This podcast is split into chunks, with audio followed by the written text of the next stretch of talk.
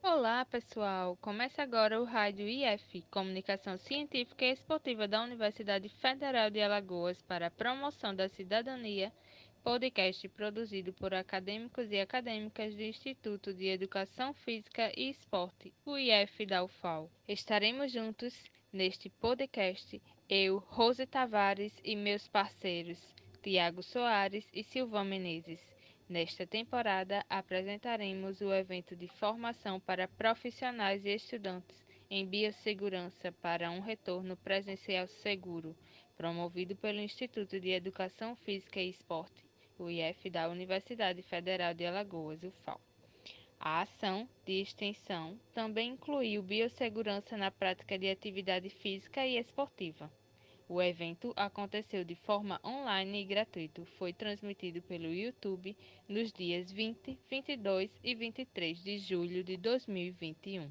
Neste episódio, apresentaremos a mesa redonda que aconteceu no último dia do evento, 23 de julho. O tema de discussão foi a biossegurança no retorno das atividades físicas e esportivas, com a participação do professor Dr. Gustavo Gomes, graduado em Educação Física pela Universidade Metodista de Piracicaba, com doutorado em Ciências da Motricidade pela Universidade Estadual Paulista, financiado pela FAPESP. É professor permanente do Programa de Pós-Graduação em Ciências da Saúde da UFAL. Meu nome é Gustavo Gomes de Araújo. Todos vocês devem ter recebido já o, o, o folder né, de, de divulgação. É, eu sou formado em Educação Física e tenho dedicado, tenho dedicado né, a, durante a minha formação, agora enquanto professor, é, tenho voltado as minhas ações mais para o alto rendimento, tá? Para fisiologia é, comparada, fisiologia do exercício, avaliação, treinamento e, enfim. Bom, como eu comentei com vocês, eu vou me basear num capítulo de um livro que eu acabei organizando junto com o professor Felipe, que teve a participação de muitos professores do Instituto de Educação Física e de outros professores do, do país. É, de novo, né, a gente, eu e o Felipe, a gente teve uma motivação de dar né, alguma contribuição durante uma fase em que todo mundo estava trabalhando remotamente, e como surgiu a oportunidade de publicar um e-book pela EduFal, é, por que não, né? A gente pensou na época convidar diferentes grupos, levantar temas sobre a Covid e, e publicar um, um, livro, deixar a nossa marca. E foi isso que, que aconteceu. Um, saiu um e-book bastante completo, com uma participação integrada, né, de diferentes grupos de pesquisa, isso que foi bem, foi muito bom, principalmente para o nosso instituto, que sempre teve dificuldades em integrar, né, os grupos e, e vem conseguindo, e esse livro mostra uma produção em conjunto, é, num momento é, único, né, da, da humanidade, então, e eu né, um dos capítulos que eu acabei participando é esse aqui, que fala da Covid-19, pandemia e o novo normal. Cuidados a serem tomados no retorno das atividades esportivas com torcida. Vale destacar a presença a participação do Igor, da Nathalie, do Alisson e da Pamela. É, depois, o que, que eu acabei fazendo, né, para começar, para a gente começar a, a palestra de hoje? Eu peguei todas as palavras desse capítulo e construí uma nuvem de palavras. Eu acho bem interessante fazer essa, fazer essa brincadeira, né, usar a nuvem de palavras. A gente consegue visualizar de uma forma geral quais as palavras aparecem mais naquele conjunto. E elas aparecem aqui em destaque. Então, quando a gente fala né, em retorno, novo normal, atividades esportivas, olha só, a palavra segurança, ela é uma das que mais aparece, né, a palavra Covid, é claro, aglomerações, né? Também aparece bastante. Então, olha só, medidas, né? A gente começa a fazer links, né? Provavelmente medidas de segurança, né? Aglomerações, que é uma preocupação, é a principal preocupação, né? É, é a medida primária aí de contenção da, da, do vírus. Então, torcedor, né, torcedores, organização, tá? Público, eventos. Muito bem. Então, fica um pouco claro, né, que quando a gente fala de retorno de atividades esportivas, a gente precisa pensar na segurança. Para que tenha segurança, tem que ter uma organização, e não é fácil é, ter uma organização, principalmente em grandes eventos, é, ainda mais quando se trata de torcedores, e aí tem um componente é, apaixonante né, no, no, meio de tudo isso. É, então, é, uma, é um tema bastante delicado, e eu vou usar como exemplo o primeiro né, grande evento teve retorno de público, que foi a Eurocopa. Recentemente, né, nesse último mês, tivemos a Eurocopa com a Itália campeã da Eurocopa. Né, tem uma aqui a frase torcedor italiano, né? A gente percebe uma aglomeração, poucas pessoas de máscara. É, né, brincadeiras, óbvio que com sobre a Covid-19, né, o povo italiano é bastante brincalhão também, né, então aqui fazendo uma brincadeira com o povo inglês. Enfim, né, esse cenário é um cenário totalmente contrário do que o mundo todo estava acostumado a fazer, né? Evitar contar a aglomeração, usar máscara. E, e em um grande evento como esse, parece que está tudo normal, né? Aqui numa, nessa foto.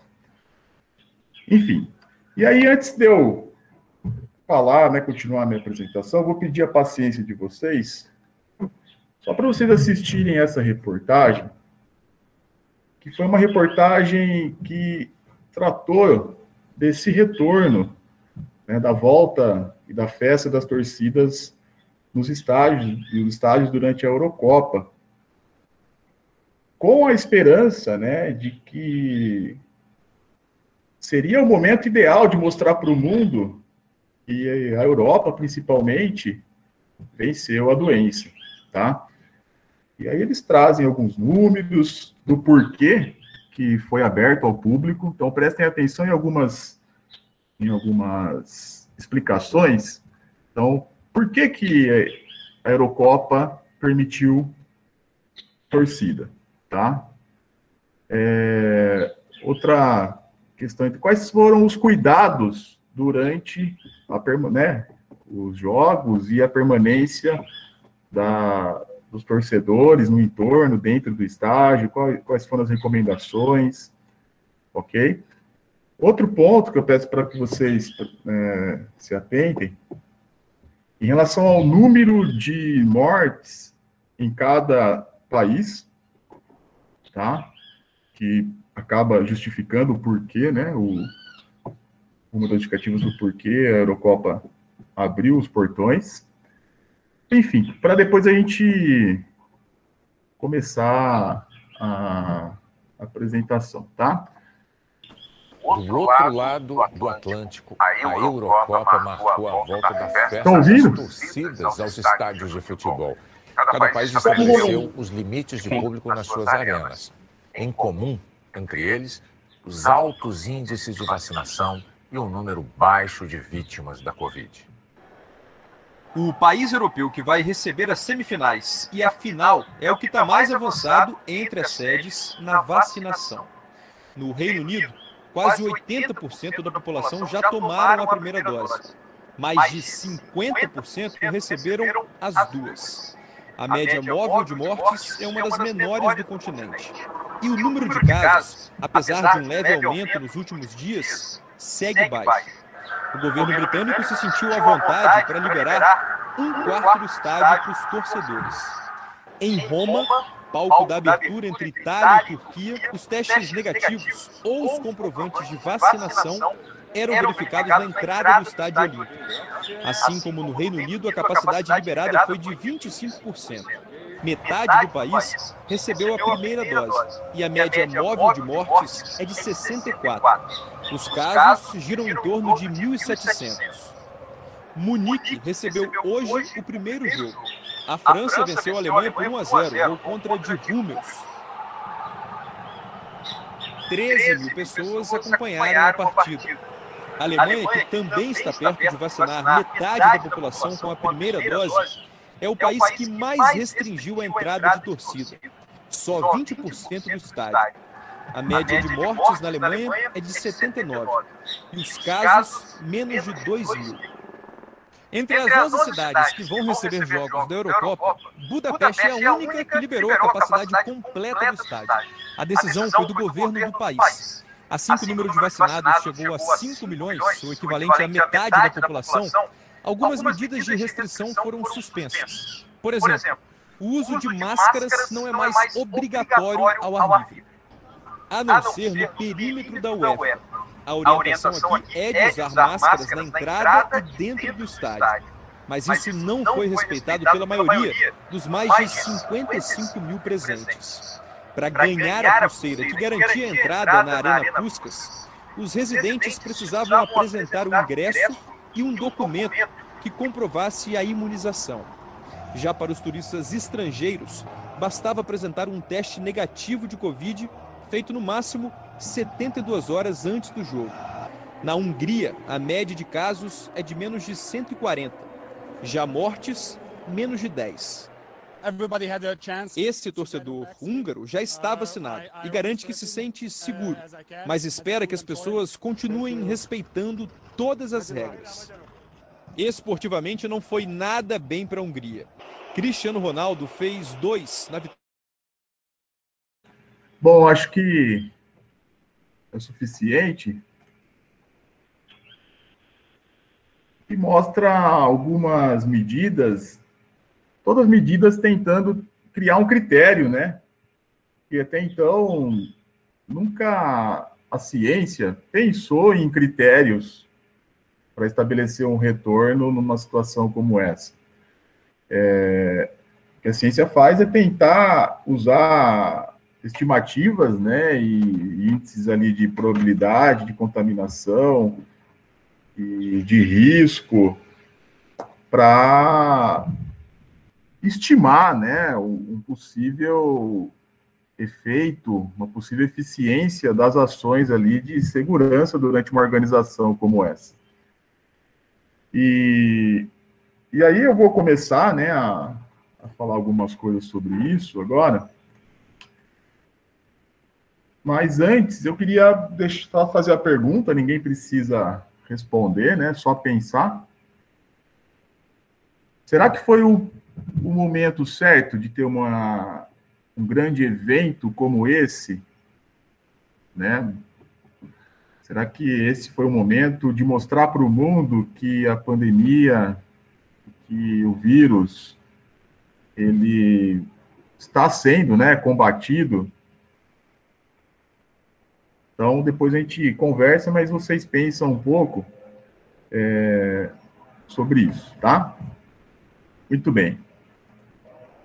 Bom, eu vou trazer também outras informações de uma recomendação né, do, para o esporte brasileiro frente à Covid-19. Foi publicado em 2020 que muitas informações nós retiramos desse, desse documento para escrever as recomendações práticas, tá? E qualquer nível seguro, né, uma das informações que eu, que eu queria trazer para vocês é que qualquer nível seguro de retorno às competições depende de rigorosos fatores e protocolos de contenção de risco, tá? E como eu falei para vocês, o principal fator de contenção é o isolamento social, tá? É, e isso é, sempre muito frisado, principalmente pelos, pelas grandes entidades, né, como o OMS, os ministérios, secretarias, e pelos dados, né, eu vou mostrar daqui a pouco alguns números sobre a importância do, do isolamento. O retorno a qualquer atividade ou circulação de pessoas requer um considerável quantitativo de testagem, e, sobretudo, por não existir nesse momento medicamentos antivirais ou vacina, né? Nesse caso, a vacina ela está ainda em fase, é, ainda não chegou, né? Não chegou no número considerado. É, alguns falam entre 70% e 80% né, da população vacinada para que a, do, a doença ela pare né, de ter uma alta taxa de contágio e de complicações de uma forma geral. Tá? Embora haja pressa em retornar à normalidade das atividades, é necessário respeito aos indicativos de segurança e preservação da vida de praticantes e espectadores, ainda que isso signifique uma retomada lenta e gradual, tá? Muito bem. Esse é um exemplo do quanto que o distanciamento social ele é o principal fator de contenção, tá? Aqui existem alguns índices. Então, um considerado bom, né? Um e meio entre bom e mediano. É, ruim, dois. E o Brasil, né, desde o primeiro caso, ele vem aumentando e sempre esteve acima do que é considerado ruim, tá? Então, se a gente pegar o número de casos, né, e a curva de contaminação no Brasil, ela sempre foi muito alta. Quando, por exemplo, uma, uma população, né, ela se enquadra aqui em um e meio, por exemplo, tá? Significa que o distanciamento social ele é, é o mais relevante, tá? Aqui, né, no rosa, indica, ficar mais abaixo, assim, né, mostra uma, um país mais controlado, né, uma população mais controlada.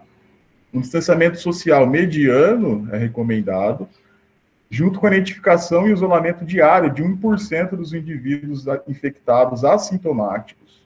Não é suficiente para diminuir significativamente o número de casos.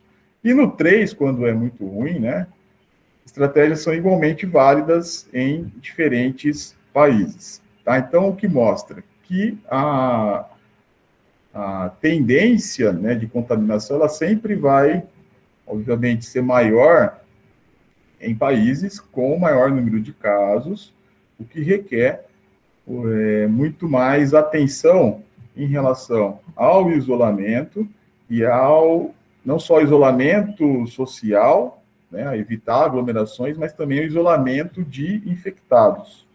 Mas o ponto que, as, né, que a maioria dos, do, de quem né, organiza os grandes eventos vem se baseando para encontrar o momento certo de retorno do, do, do público né, em eventos esportivos.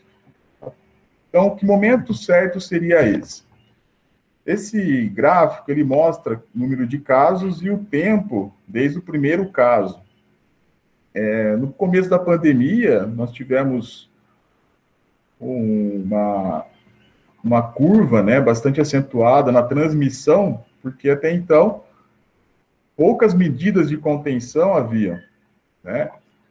É, pouca orientação, pouca educação social sobre o tema, né? Ninguém sabia muita coisa sobre, sobre isso. E obviamente que o número de casos ele foi aumentando abruptamente no, no início, é, ultrapassando, por exemplo, rapidamente a capacidade do sistema de saúde, tanto que vários hospitais foram, né, hospitais itinerantes, tendas, né, um, um deslocamento de recurso público para compra de novos equipamentos, de para formação de novos leitos, porque houve uma extrapolação da capacidade no sistema de saúde como um todo, né? É, depois, com né, algumas medidas, o nível de transmissão ele foi diminuindo, então as medidas de contenção, conforme as medidas vão aumentando, vai diminuindo né, o número de casos. E o ponto ideal para o retorno dos eventos esportivos que, que se utiliza é quando né, existe, então, medidas de contenção, né, tendo efeito, diminuindo o número de casos, diminuindo o número de mortes, poupando né, a capacidade ali do sistema de saúde, diminuindo o número de, de pessoas é, que utilizam o sistema de saúde. E nesse ponto, então, que indica um momento de queda da infecção, né, da, da contaminação e, e do número de mortes, seria um bom momento para retorno do público aos eventos esportivos com restrições. Ok? Então, em resumo, declínio da pandemia, aumento de imunizados, diminuição de infectados, perspectiva de vacina e capacidade do sistema de saúde abaixo do limite. Se a gente olha para esse gráfico, tudo que foi falado no vídeo anterior, na reportagem anterior, é, parece que está dentro, né? A gente viu o país ali com Londres, que foi a, o palco né, da final, com oito mortes por dia. É muito baixo. O sistema de saúde é, não estava nem um pouco sobrecarregado. Londres tem um percentual alto de vacinados, tá? É, uma taxa ali, né, de, de, de infectados também bem baixo. E por que não, considerando tudo isso, né, todos esses estudos e essas previsões, por que não fazer um evento esportivo? E aí, pessoal, desculpem a. Eu deveria ter falado isso no slide anterior, né? Mas é bom justificar porque eu já não me incomodo mais, né? Eu não preciso mais é, me incomodar com isso, principalmente nesse momento de pandemia, que o que interessa, acima de tudo, é a informação e a redução né, desse, desse quadro. Então, eu trouxe um vídeo da Globo, né? Vocês viram aí, muita gente critica o professor universitário né, trazendo um vídeo da Globo. São informações rápidas, né? Que, que atingem o público, que nos atinge também. E, de fato, o que eu tenho visto em tudo isso é que mesmo quem é muito estudioso na área da saúde, existe uma contradição ainda muito grande de medidas, né? Algumas, alguns consensos também, né? Algo que é, não tem como não ser aplicado, tá? Mas o que eu vejo nessa pandemia é que a gente sabe muito pouco, né? A gente tem pouquíssimo conhecimento e mais uma vez esse mês nós vimos uma, um retorno, que eu vou até adiantar aqui, né? Depois eu vou mostrar na sequência, talvez equivocado, mas foi um retorno baseado em evidências científicas, tá bom? Muito bem, tanto que a NCAA, né, ela lá em maio de 2020, ela estava programando o retorno das atividades esportivas, usando uma métrica ali parecida, né, como eu acabei de mostrar, a partir de linhas de tendência. Tá? Então, lá em maio de 2020, tudo indicava na época uma queda no número de casos, né? Então, de maio ali, ó, até junho, pô, a NCA falou: ah, acho que agora é o momento da gente iniciar e começar a ter né, o retorno não só dos atletas né, competitivos ali, mas uma ressocialização, né? E com a previsão que fosse continuar a cair, tá? Mas, de repente, entre junho e julho, os Estados Unidos ele teve uma segunda onda, assim como o mundo como um todo, né? E até eles falam aqui nesse no site lá da NCA, né? É, onde eles estavam na época e onde eles deveriam estar. Se o país continuasse decaindo, provavelmente né, teria um retorno sem nenhum problema, né? Mostraria uma ações eficientes ali, mas não, né? Houve um aumento e ainda bem, né? Até nesse texto ele fala, né, ainda bem, ainda bem que eles não iniciaram nada, tá? Então poderia ter sido algo equivocado lá em 2020, certo? Bom, e esse gráfico ele é muito legal. Não se preocupem com o tamanho, com a, com a altura aqui da, das áreas, tá? Se preocupem com a, com a grossura, né? Por exemplo, a altura aqui em cada país, tá? Quanto mais grosso for, mostra maior número de, de mortes no país, tá? E quanto mais fino o país for ficando mais fino, mostra que né, tem um menor número de mortes, certo? Então, se a gente pega o Brasil, né, aqui na América do Sul, que é, o, que é a base aqui, lá em abril, né, essa linha ela foi engrossando, foi engrossando, tá? Depois diminuiu, né? Todo mundo acompanhou de perto isso, então a linha afinou. Na sequência, né, ali depois de novembro, dezembro, é, a linha brasileira só foi né, engrossando aqui, ó, aumentando a altura. Tanto que essa segunda onda no Brasil ela foi maior do que a primeira onda.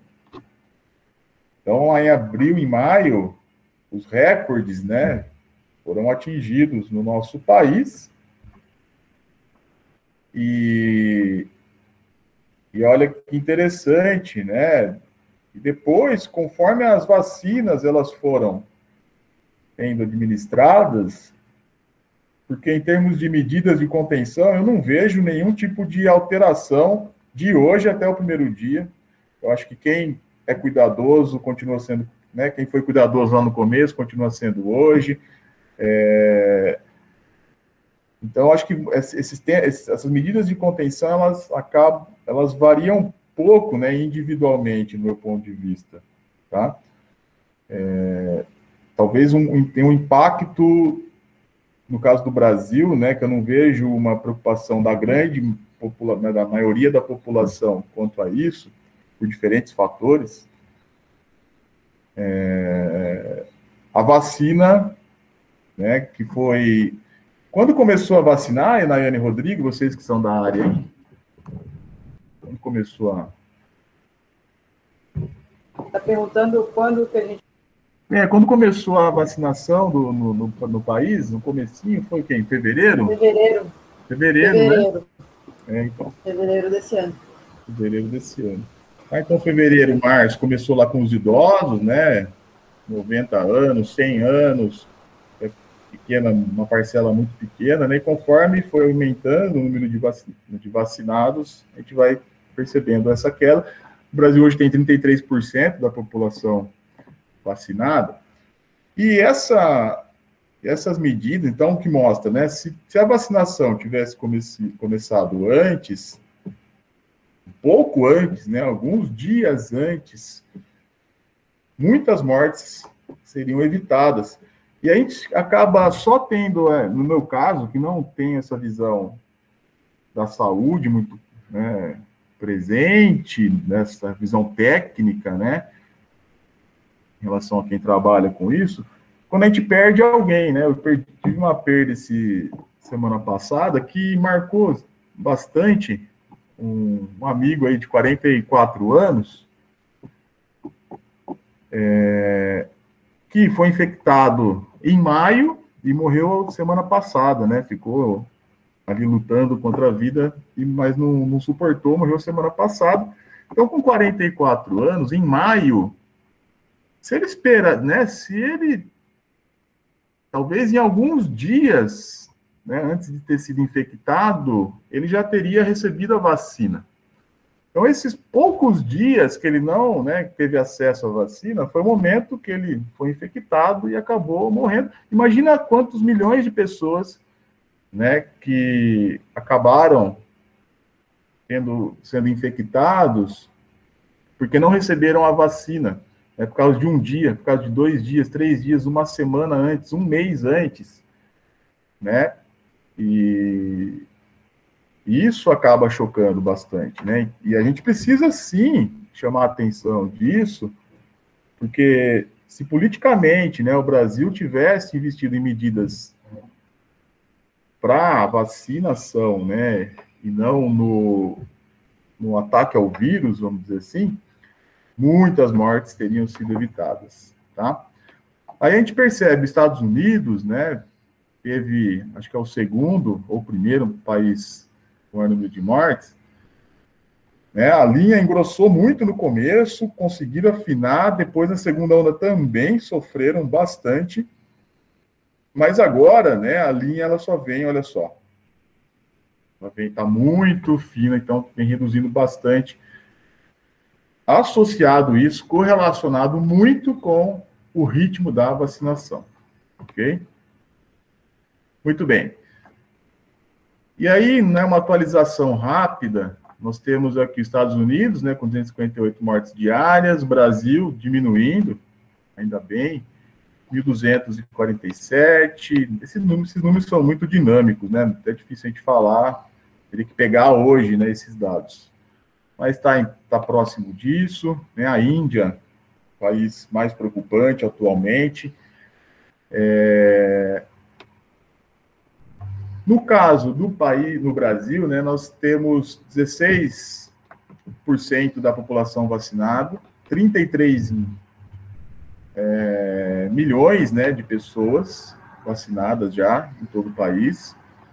Em comparação, 542 mil mortes. Em comparação a Londres, né, Londres, 53% da população vacinada já. Ok? E 128 mil mortes. Por que, que eu estou mostrando isso? No caso do retorno das atividades esportivas no Brasil, que é algo que já vem sendo comentado, será que é o momento né, da gente pensar nisso principalmente olhando por um modelo né, ali de um país que está muito mais controlado do que a gente e que sofreu com essa Eurocopa. Eu vou mostrar e vai sofrer, né, um pouco mais. Tanto que algumas reportagens já começaram, né, a, a surgir. A OMS abertamente já criticou a organização da Eurocopa, tá? É, e a aglomeração de milhares de torcedores suscita temor da quarta onda no Reino Unido, né? A falta de conscientização sobre Covid na final da Euro foi devastadora, né? Foi a OMS publicou recentemente. E olha que, que interessante, né? Lá em o, a Eurocopa ela terminou 11 de julho, não é isso? Foi a final é... Acho que foi a final 11 de julho, se eu não estou enganado. Mas eu peguei o trecho aqui do mês da Eurocopa. Então, um pouco antes, como que o número de casos na, na Inglaterra, né, antes do evento, e o número de casos aqui após o evento. É, nós já estamos, hoje é dia 22, 23, né, de julho, provavelmente essa curva ela esteja um pouquinho maior como reflexo do, do evento, porque nada justifica um país, né, se vocês olharem, tiverem curiosidade de olhar anteriormente a 13 de junho, vão perceber valores muito baixos, né, número de casos muito parecidos, né, como esse, uma linha muito mais constante e reduzida, tá? mas o evento claramente interferiu nessa, nesse número de casos e provavelmente vai continuar aumentando. Não sabemos ainda o impacto disso em relação ao número de mortes, já que é algo mais recente. Tá? E aí, como considerações finais, até um pouco mais direta e prática, primeiro de tudo, necessária aplicação sempre de todas as medidas de segurança possíveis, caso tenha o retorno, seguindo as recomendações propostas do Ministério da Saúde, como o declínio da pandemia, aumento de imunizados, diminuição de infectados e perspectiva de vacina. Então, olha só, são critérios que, estão, né, que são divulgados, mas que, de novo, em um país onde as pessoas têm um nível né, cultural, de conscientização um pouco maior, de infraestrutura melhor, né, com número de imunizados, é, a gente percebe a, o impacto negativo do retorno. Em resumo, eu acho que é muito cedo a gente falar em retorno com o público, com público no, no Brasil, tá? Mas, né, quando isso acontecer, e se acontecer, obviamente também precisa manter né, o estímulo ali do uso de ferramentas virtuais como, por exemplo, compra de ingressos, reserva de assentos, tá? É, evitar aglomerações sempre, em qualquer momento, tanto no pré, como durante e pós o jogo. Ter fiscalização, uma fiscalização, ela é muito. Fiscalização traz algo algo um pouco agressivo. E eu tenho percebido isso ali no, no estádio de futebol.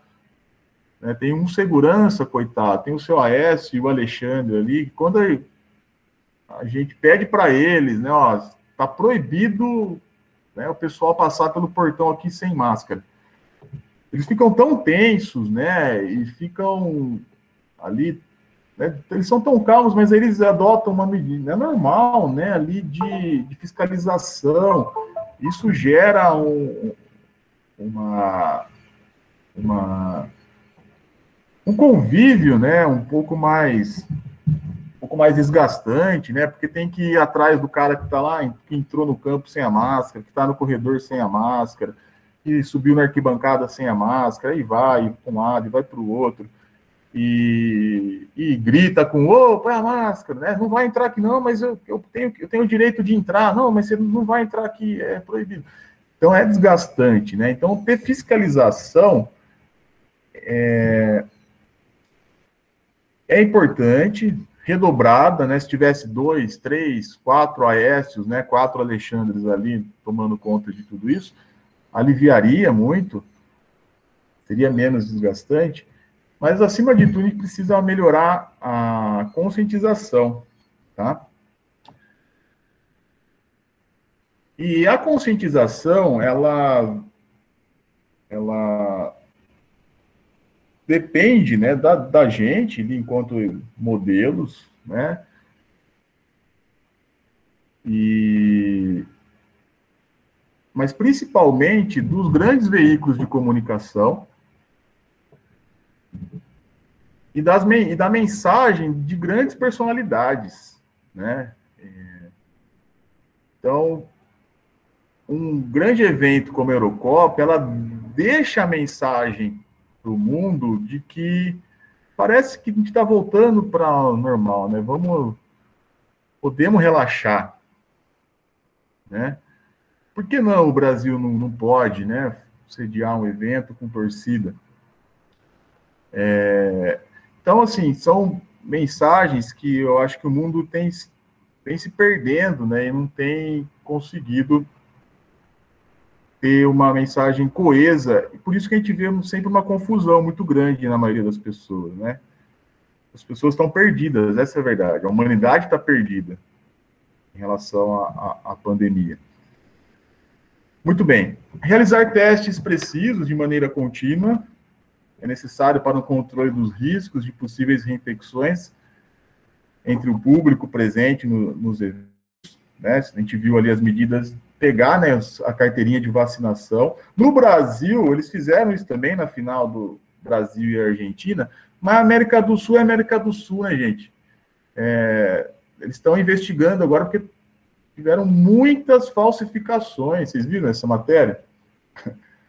É, tiveram ali o controle, né, de verificar a carteirinha, mas principalmente os argentinos, né? Os argentinos chegaram aqui com um monte de carteirinha de vacinação falsa e entraram. Olha que, que perigo isso, né?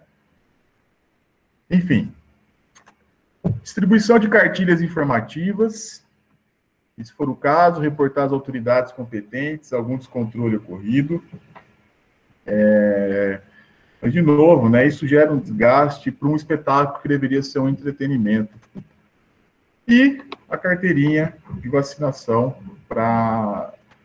Já se fala aqui em Maceió, tá, tá na nossa, na nossa cidade, né? Do retorno ao estádio capacidade 10% do, do estádio. Estão debatendo lá na, na Câmara dos Vereadores uma, uma autorização para que o público retorne 10% do estádio, desde que sejam vacinados os presentes, tá?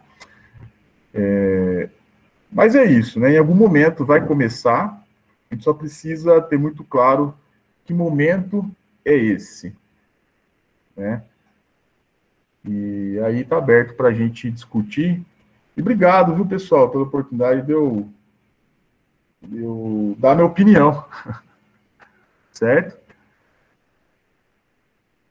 Tenha vontade. Obrigada, Gustavo. Muito, muito obrigada pela sua, pela sua explanação. Eu anotei algumas coisas aqui que você falando. É, foi até uma fala bem reflexiva, né? Acho que passou ali por alguns pontos até mesmo de, a gente questionar, né, a parte ética, né, dessas informações, da forma como elas são dadas, de dar abertura ou não desses eventos. É, o pessoal até foi fazendo alguns comentários aqui no chat para você falando. Eu queria saber se vocês preferem que a gente passe pela fala de todos, e aí o Lucas, Felipe, Natália, e depois a gente faz a, as perguntas, se alguém já quer fazer alguma pergunta para o Gustavo, o que, vocês preferem? O que os palestrantes preferem?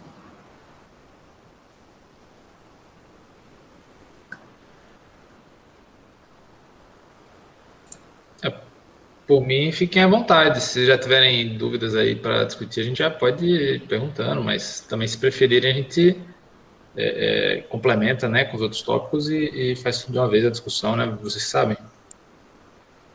Vamos, vamos fazer tudo no final, pode ser? Acho que fica mais. Então, não sei quem vai falar agora, se é o Lucas ou o Felipe. Fique à vontade, Lucas. Ok. É, bom, pessoal, boa tarde, então. É, Para quem não me conhece, é o, o a professora Enaine, Enaine ou é Enaine? Enaine? Enaiane. Ah, é, perdão, Enaiane.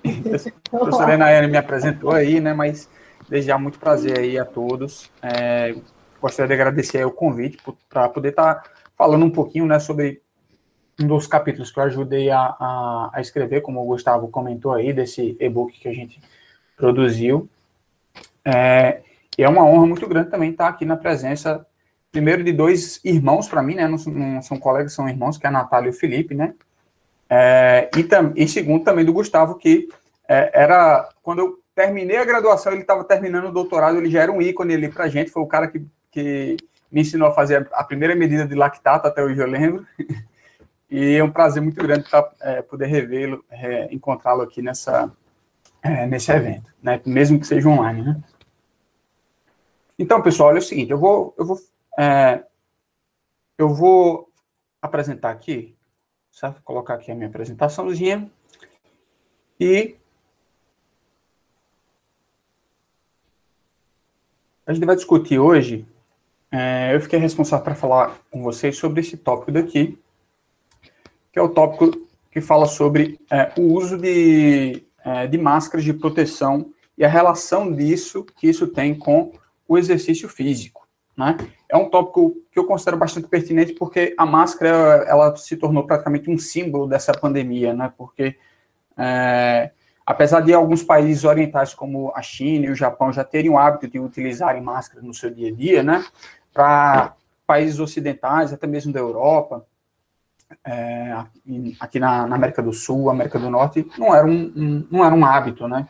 A gente andar com máscara para cima e para baixo, né? Então, é, se tornou aí um, um, esse, parte desse novo normal, mas não à toa, né? A gente sabe que o, a máscara, ela, ela é uma medida muito importante porque a, as principais portas de entrada para vírus é, se, semelhantes ao da gripe, como, por exemplo, do o coronavírus, é justamente a camada mucosa que reveste a cavidade oral da gente, a cavidade nasal e até mesmo a conjuntiva do olho. Né? Então, é, bloquear essas principais entradas é uma forma muito eficiente de reduzir a chance da gente estar tá, é, se infectando com esse vírus. Né?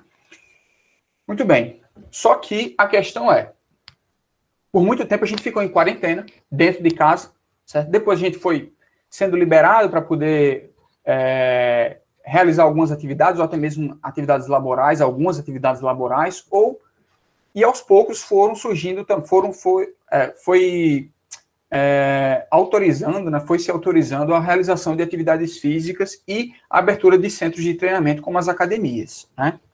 Eu vou falar aqui do exercício físico, mas é, a gente, eu não vou estar me atendo especificamente a um determinado tipo de ambiente, né? Eu tô vou falar de exercício físico de uma maneira geral, certo?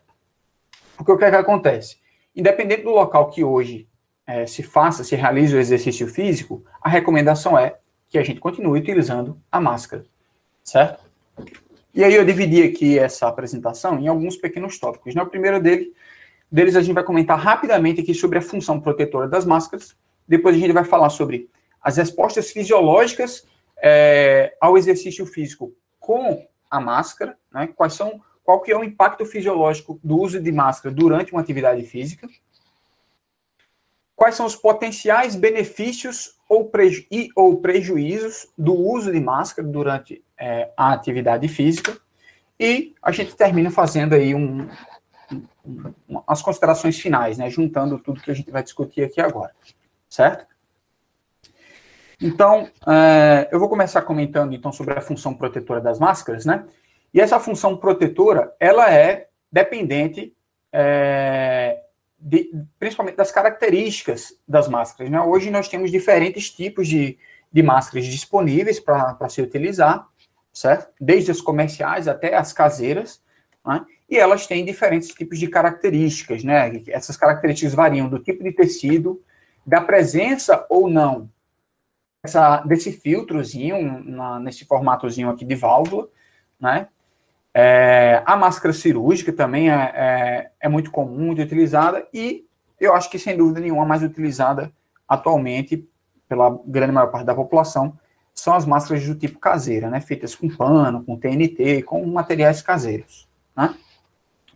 Dessas aqui, a mais utilizada em ambientes é, por profissionais da saúde, né, em hospitais, né, ou, ou, ou até mesmo é, por, por, por, outros profissionais que não necessariamente estão trabalhando no hospital, mas, por exemplo, na, em uma das faculdades que eu trabalho, eles entregavam máscaras do tipo N95, né, então, assim, no ambiente laboral, essa parece ser a mais utilizada, né, a mais adotada, é, em decorrência do tecido que, que, que, que compõe essa máscara, que tem um, teoricamente, tem um potencial de, filtra, de filtração maior, principalmente se ela vier acoplada, acoplada com esse filtrozinho daqui, né, que permite uma respiração até mais confortável, e ela tem um selo facial também mais robusto, né? Agora, com relação à eficiência, alguns artigos já demonstra, é, fizeram algumas comparações, né? Como, por exemplo, tem um estudo aqui que ele observou 478 enfermeiras, né? E não observou é, uma maior eficiência de, da N95 em comparação com a máscara cirúrgica, né? Ó, nesse gráfico, aqui, nessa tabela que a gente vê que é a tabela do artigo, o que é que eles fizeram? Eles pegaram metade da amostra, né, 212, usando máscara cirúrgica e metade usando a N95. E eles viram quantas dessas pessoas elas é, foram, precisaram ir ao médico por, por, problemas respiratórios. Ah, o número não foi diferente. Quanto por é, problemas é, parecidos com a gripe, né, com sintomas parecidos com a, com a gripe. O número, apesar de com a N95 ter sido menor, não foi estatisticamente significativo, né? Porque apenas duas pessoas com a cirúrgica, é, nove com a cirúrgica e duas com a N95, mas nove é, e pessoas de um N de 200 e duas de um N de 210, né? Então, não, não, há, não foi considerado uma, não observou-se uma diferença significativa, né? E também não houve diferença na abstenção do trabalho, né? Então, pessoas que tiveram que faltar ao trabalho por conta de é, é, algum problema de saúde, alguma coisa do tipo, né? Então, tanto quem usou a cirúrgica como em 95 é, tiveram aí os, os mesmos índices, né? Ou de, de abstenção, ou de, de, de, precisarem ir para um médico, ou de, de sintomas de gripe, né? Sinalizando né, que a máscara, a máscara cirúrgica em ambiente é, com alta possibilidade de propagação desse tipo de vírus, ela parece ser tão eficiente quanto a N95, ela dá uma boa eficiência, né? Um outro trabalho aqui, ele, é, na, na, verdade, mais de um trabalho, né, eles observaram também a, a, eficiência da máscara cirúrgica, que gira em torno de 96% de eficiência para de proteção contra o vírus, e modelos, e enquanto que modelos caseiros apresentam uma eficiência que varia aí de 58% a 83%, e aí depende, essa variação depende do tipo de tecido que se usa para é, elaborar essas, essas, essas máscaras. Mas a gente vê que as máscaras mais robustas, a gente prova, provavelmente. Esse foi mais um episódio da Rádio IF. Estamos abertos para sugestões de pauta no contato radioifufal.gmail.com. Ficamos por aqui e até uma próxima. Um abraço.